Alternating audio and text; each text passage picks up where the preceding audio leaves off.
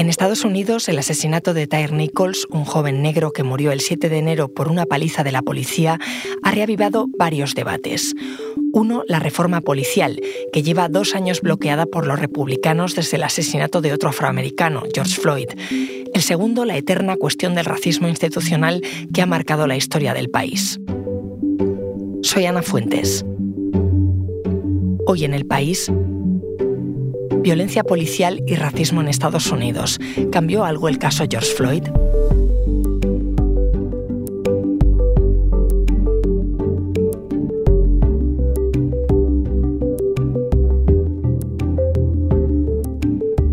Hola Iker. Hola Ana, encantado de saludarte.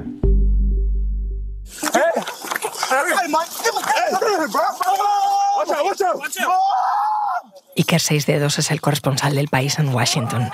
Oye, ¿qué estamos escuchando? Pues estamos escuchando un sonido terrible. Es el sonido del vídeo que recoge la brutal paliza que cinco policías afroamericanos le dieron el 7 de enero en Memphis a Tyre Nichols, un joven de 29 años que también era negro. Le dieron el alto supuestamente por conducción imprudente, aunque eso, casi un mes después de los hechos, no ha quedado demostrado. Los policías lo pusieron en el atestado, pero las autoridades de Memphis todavía no han podido demostrar que el tipo hiciera nada incorrecto con el coche que conducía. ¿no? Nichols estaba volviendo a casa de su madre, se ve que iba todas las noches a cenar en familia y de hecho en este vídeo que se hizo público el viernes 27 de enero tras la presión social y la insistencia de la familia, lo último que se le escucha decir es mamá, mamá, mamá y solo estoy volviendo a casa, solo estoy volviendo a casa. Son los dos gritos ahogados que se le escucha decir entre la lluvia de puñetazos, patadas y porrazos. Tres días después el pobre muchacho murió en el hospital. Es, es demoledor. Estos días leíamos que el hecho de que los agentes que lo mataron también fueran negros descartaba el factor racismo, es decir, que no sería igual este asesinato que el de George Floyd. No es igual, porque efectivamente los agentes no eran, no eran blancos, son, son negros, y eso cambia las cosas. Sobre todo cambia las cosas en cómo lo, se percibe y las, las protestas que, que, que pueda, eh, eh, que como en el caso de George Floyd fueron pues muy grandes que, pueda, eh, que, haya podido ocasionar. ¿no? Eh, lo que ha pasado es que entre los medios conservadores de Estados Unidos, lugares como Fox News, se ha desplegado la lógica de que el problema de la brutalidad policial viene a demostrar este caso que no es solo un asunto de blancos. Los policías negros también lo hacen, ¿no? Y cuando pegan y matan a uno de los suyos no puede haber racismo. Pero lo que en realidad se está interpretando desde los destacados miembros y pensadores de la comunidad afroamericana es que esto es más bien un síntoma de que el racismo está incluido en el uniforme, en el, uniforme azul, ¿no? Y que es un asunto institucionalizado en los cuerpos de policía por todo el país y que paran sistemáticamente más a las personas de color, esto lo demuestran las estadísticas, y que esas personas de color no solo son negros, son también latinos y especialmente nativos americanos. Cuando eso sucede, las estadísticas también demuestran que es más fácil que acaben empleando la violencia contra ellos y también demuestran que en los casos extremos acaban matándolos. Y que eres un momento, además, eh, eh, peculiar porque estáis, si no me equivoco, celebrando en Estados Unidos el Black History Month, el mes de la historia negra, ¿no? Sí, es, un, es una festividad, digamos, de recuerdo que se celebra todos los meses de febrero y sirve, o es un momento en el que la sociedad estadounidense y los medios recuerdan que la historia americana es también una suma de historias afroamericanas. ¿no? Y estos días conviene recordar algunas de esas historias, como la de Samuel Battle, que en 1911 fue el primer policía negro de Nueva York, o William Johnson, quien eh, se supone, aunque eso no está completamente comprobado, que fue el primer policía negro de Estados Unidos. Eh, eh, empezó a servir en el cuerpo en 1870 en Florida, poco después de la secesión, de la guerra de secesión, y en algunos lugares como Texas, lugares más tradicionalmente o más tradicionales, ese ese primer policía negro que sirvió en el cuerpo llegó más tarde, hacia la década de los años 50. Ahora hay unos 800.000 policías en Estados Unidos, que es un montón de gente, eh, es una gran cantidad de policías. En ciudades como Nueva York, eh, el cuerpo de policía es casi como un ejército y de esos 800.000 policías un 60% más o menos son blancos, un 13% son negros y bueno, luego hay otras minorías también. ¿no? En los últimos tiempos y sobre todo a raíz de los sucesos que dieron lugar después de la muerte de George Floyd, se ha intentado diversificar los cuerpos de policía y entonces aquí lo que se dice es que tratan de hacerlos más parecidos a las comunidades a las que sirven y protegen.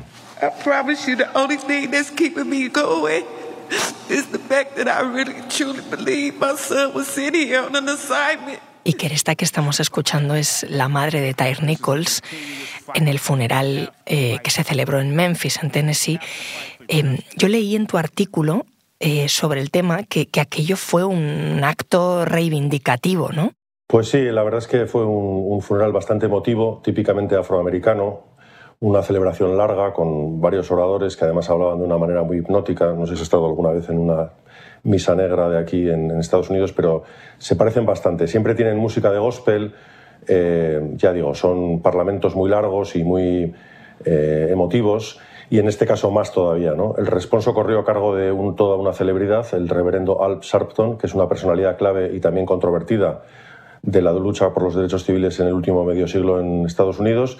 Y antes del funeral, para que os hagáis una idea, digamos, de, la carga que tenía la celebración, él fue a visitar la habitación que, en la que mataron a Martin Luther King, en el Motel Lorraine, que está en Memphis, en la ciudad en la que murió también Tyre Nichols. Es él, digamos, que quiso convertirlo en un acto simbólico. A Sharpton le suelen achacar precisamente que, que, trata de, ir, que va siempre donde están las cámaras. ¿no?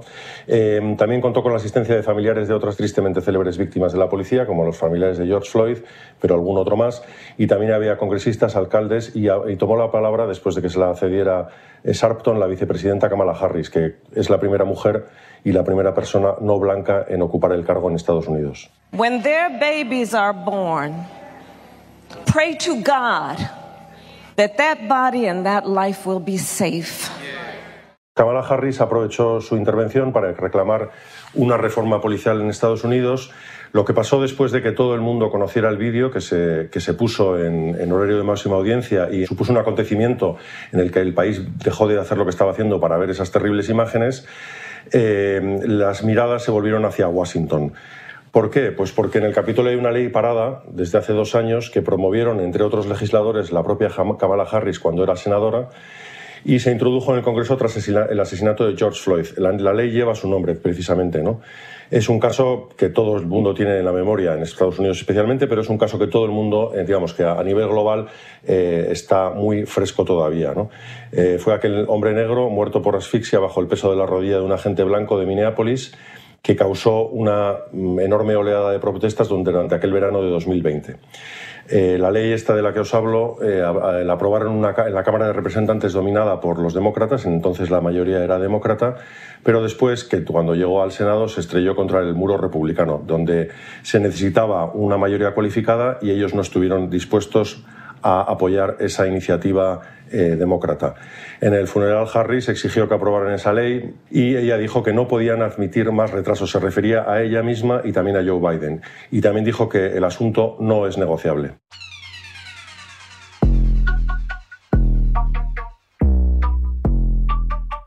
¿Qué cambiaría la aprobación de esa ley? Bueno, hay, mucha gente en la comunidad afroamericana precisamente que no es muy optimista. Eso tiene que ver con décadas de sufrir, mm, pues eso, muchas decepciones. ¿no? Uno de los que hablé esta semana es Ismael Reed, que es uno de los grandes escritores negros del último medio siglo eh, y que es una voz muy respetada, también es una voz muy polémica y él cree que el racismo y la violencia están tan arraigados en los cuerpos de policías que no cambiará nada y que eso demuestra, o que vendría a probar el hecho de que los cinco policías que mataron a técnicos son negros, digamos que son personas negras matando a un negro. Eh, bueno, si no cedemos al pesimismo de Reed, que también a veces es recomendable, la norma eh, conseguirá establecer un registro nacional de mala conducta policial. Esto también puede sorprender desde los ojos europeos, eh, porque la verdad es que cuando uno lo escucha no acaba de creérselo. ¿no? En Estados Unidos hay más de 18.000 departamentos de policía y cada cual tiene sus reglas. De modo que cuando a un agente lo expedientan, como, como sucedió con George Floyd, como había sucedido antes del asesinato de George Floyd con su asesino Derek Chauvin, basta con que se mude a otra ciudad y pues bueno, pues hacen borrón y cuenta nueva. La ley también propone aumentar el control sobre los agentes y condena las actuaciones mediatizadas por los prejuicios raciales o religiosos. Esto pues también es muy importante, ¿no? Es decir, ¿por qué, eh, de qué manera, o sea, trataría de, de, intentar que los policías no actúen con apriorismos porque una persona sea negra o porque, por ejemplo, una persona sea musulmana. Los defensores de la propuesta también dicen que salvaría vidas porque limitaría el uso del estrangulamiento, que es una técnica que utilizan mucho los policías en Estados Unidos para inmovilizar a un detenido, y también trataría de reservar la fuerza letal al último recurso. Pero como decías antes, eh, la ley se ha estrellado contra el muro republicano dos veces en el Senado. Em, ¿Por qué? ¿Por qué los republicanos se resisten a aprobarla? La discrepancia gira sobre todo en torno al concepto de la inmunidad cualificada, ¿no? que es la que asiste a los agentes en las situaciones en las que sospechan que su vida está en peligro. Uno de los principales argumentos de los republicanos contra la ley es que permitiría cambiar eso y que en última instancia eso haría que la gente no, quisiera ser policía, que nadie quisiera hacer la carrera de policía porque enseguida eh, con un desliz uno podría acabar en la cárcel. ¿no? Según los defensores de esa ley, ese concepto de inmunidad cualificada ahora mismo lo que hace es que convierte a los agentes directamente en sujetos impunes. Por otra parte, aquí hay una cierta guerra cultural que tiene que ver con el modo en el que los demócratas que gobiernan en las grandes ciudades de las dos costas gestionan esas grandes ciudades. Los republicanos les acusan, por un lado, del aumento de la criminalidad, que es cierto que está aumentando, y también les echan en cara que en su agenda oculta está desfinanciar la policía. Es el famoso defund the police que se hizo famoso durante las revueltas por el asesinato de George Floyd. Es en realidad ese cálculo político por el que no están dispuestos a avanzar los republicanos en estas leyes, eh, y menos aún ahora, que dominan, tras las últimas elecciones de noviembre, el Congreso. ¿Y a todo esto qué dicen los demócratas y qué dice Joe Biden, el presidente? Bueno, Joe Biden está por la reforma policial, ¿no? Es uno de, las, de sus caballos de batalla. En vista de que el Capitolio no sacaba adelante la ley, que por cierto se llamaba la Ley de, Justicia de George Floyd, él sacó un decreto por su cuenta y riesgo en el segundo aniversario de la muerte de Floyd. Introducía algunos cambios, pero solo a nivel federal. Aquí el presidente tiene una capacidad limitada y esos cambios claramente no han sido suficientes. Entonces, en estos dos años, después de aquel asesinato policial, como contabas, de George Floyd, que murió asfixiado bajo la rodilla de un policía, em, ¿nada ha cambiado en Estados Unidos?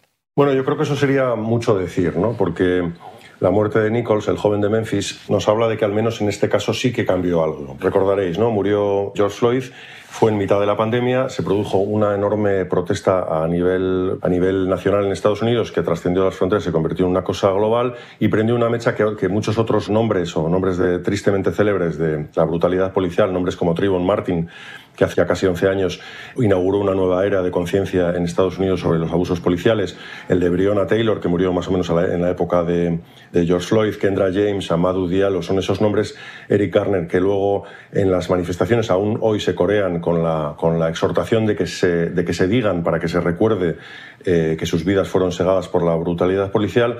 Lo que pasó después de eso es que se generó una cierta conciencia, es decir, hubo un examen a cómo la sociedad veía a la población negra y todo ese movimiento que se produjo después del Black Lives Matter, que como digo, dio la vuelta al mundo. ¿no?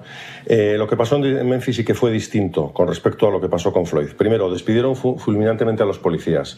Luego, después los acusaron de asesinato y de otros graves delitos. Les pueden caer hasta 60 años solo por ese delito de asesinato. Y también desmantelaron el cuerpo de élite al que pertenecían, que se llamaba Escorpión que ese es otro de los problemas ¿no? que se han creado en torno a esa guerra cultural que os decía, de que los republicanos consideran que Estados Unidos está yéndose al caos porque los demócratas son demasiados blandos con el crimen, eh, se han creado una serie de escuadrones por todo el país ante ese repunte de criminalidad. ¿no? Escuadrones de policía, y son escuadrones privados o públicos. Son públicos, sí. Son algo así como cuerpos de élite eh, que escogen a una serie de agentes determinados y les dan ciertas libertades o les han estado dando ciertas libertades y actúan en zonas en las que ellos saben que hay más criminalidad. ¿Cuáles son, suelen ser esas zonas? Pues los barrios negros, los barrios latinos, los barrios de las minorías, los barrios más pobres. ¿no? En ese sentido, la, libertad que les dan, por ejemplo, es que pueden ir con coches sin identificar, que ellos a veces van también de paisano y que pueden hacer, eh, digamos que aplican unas normas más laxas para detener a los sospechosos, por ejemplo, en un control de tráfico. Eso es lo que pasó con Tyre Nichols.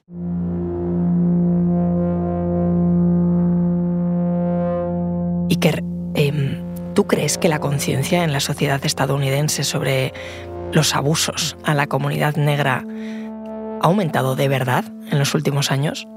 Yo creo que sí que ha aumentado la conciencia. Em, es una conciencia que crece cuando sucede un caso muy sonado como el de Tyre Nichols pero luego me da la impresión de que ese caso y otros como este que han sucedido en las últimas semanas eh, demuestran que poco parece estar cambiando en las calles, que cuando pasa la indignación, cuando pasan las manifestaciones, cuando pasa la repulsa colectiva en las redes sociales, las cosas siguen igual.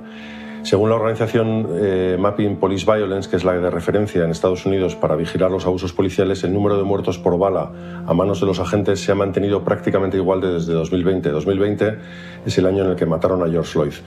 Fueron 2.123 muertos en 2022, el año en el que además se batió un récord histórico. 1.123 muertos por disparo de agentes en 2022 y de esos muertos, ¿cuántos eran negros? Pues eh, lo, que dicen en los estudios de Mapping Police Violence es que eh, un negro tiene tres veces más de posibilidades de morir a manos de la policía eh, de un disparo que un blanco. Y ya lo hemos comentado, no hay que olvidar que eso también es un problema que afecta desproporcionadamente a los latinos y a los nativos americanos. Otro dato interesante de ese estudio que llama mucho la atención. En 2022 solo hubo nueve días en los que, en los que no murió ninguna persona eh, por un balazo de la policía en Estados Unidos. Entonces, sí hay más conciencia, sí ha habido más protestas, sí se ha exigido un cambio incluso desde el propio gobierno, lo hemos visto con la vicepresidenta Kamala Harris. Pero claro, es que estamos hablando de un problema que viene de muy lejos.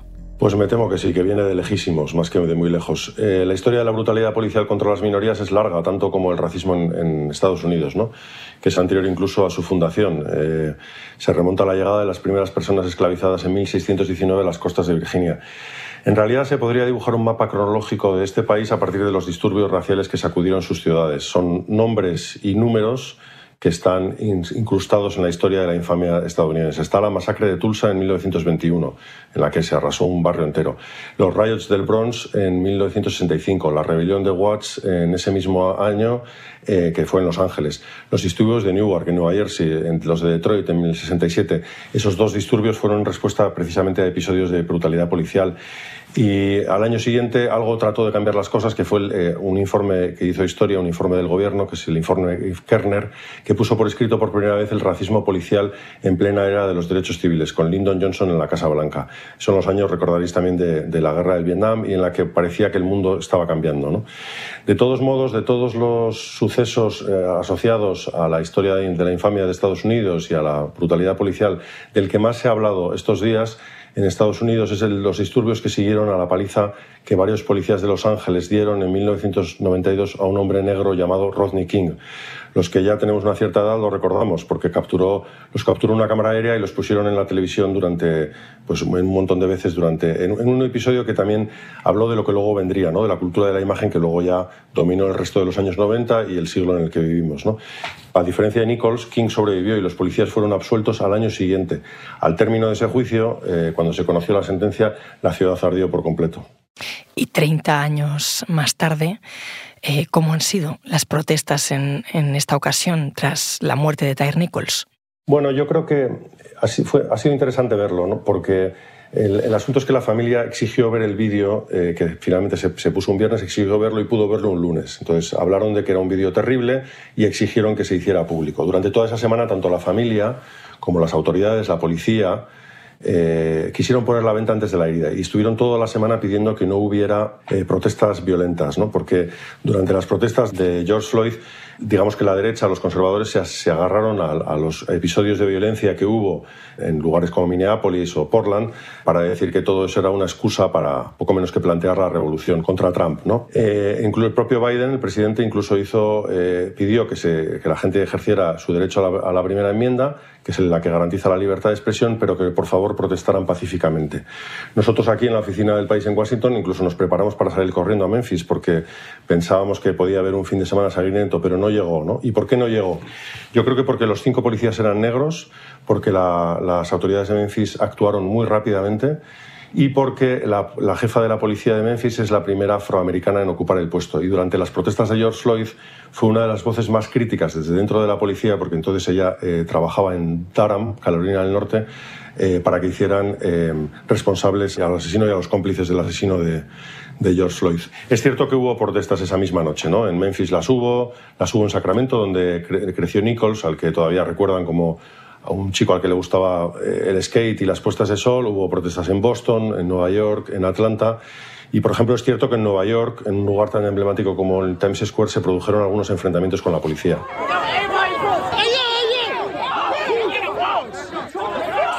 Pues esto que acabamos de escuchar son esas protestas de las que hablábamos, pero la verdad es que fueron hechos bastante localizados y desde luego no alcanzaron los niveles de los disturbios de los que venimos hablando desde hace un rato, ¿no? de los disturbios del año 2020 y que aquellos que hicieron historia tras la muerte de George Floyd.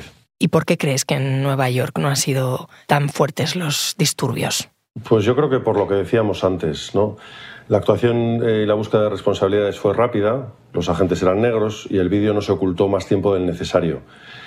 Eh, no había que pedir justicia de una manera tan acuciante como con George Floyd. Eh, cuando sucedió lo de George Floyd, el momento en el que empezaron las, protestas, todavía no se había actuado contra, el, asesino. ¿no?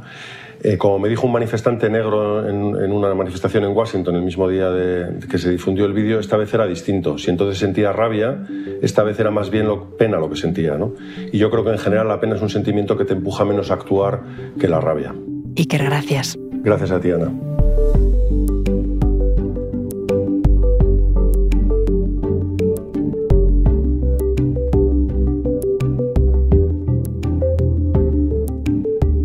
Este episodio lo ha realizado y dirigido Silvia Cruz La Peña. La grabación en estudio es de Camilo Iriarte. El diseño de sonido de Nicolás Chavertidis. La edición es de Ana Rivera. Yo soy Ana Fuentes y esto ha sido Hoy en el País. De lunes a viernes volvemos con más historias. Gracias por escuchar.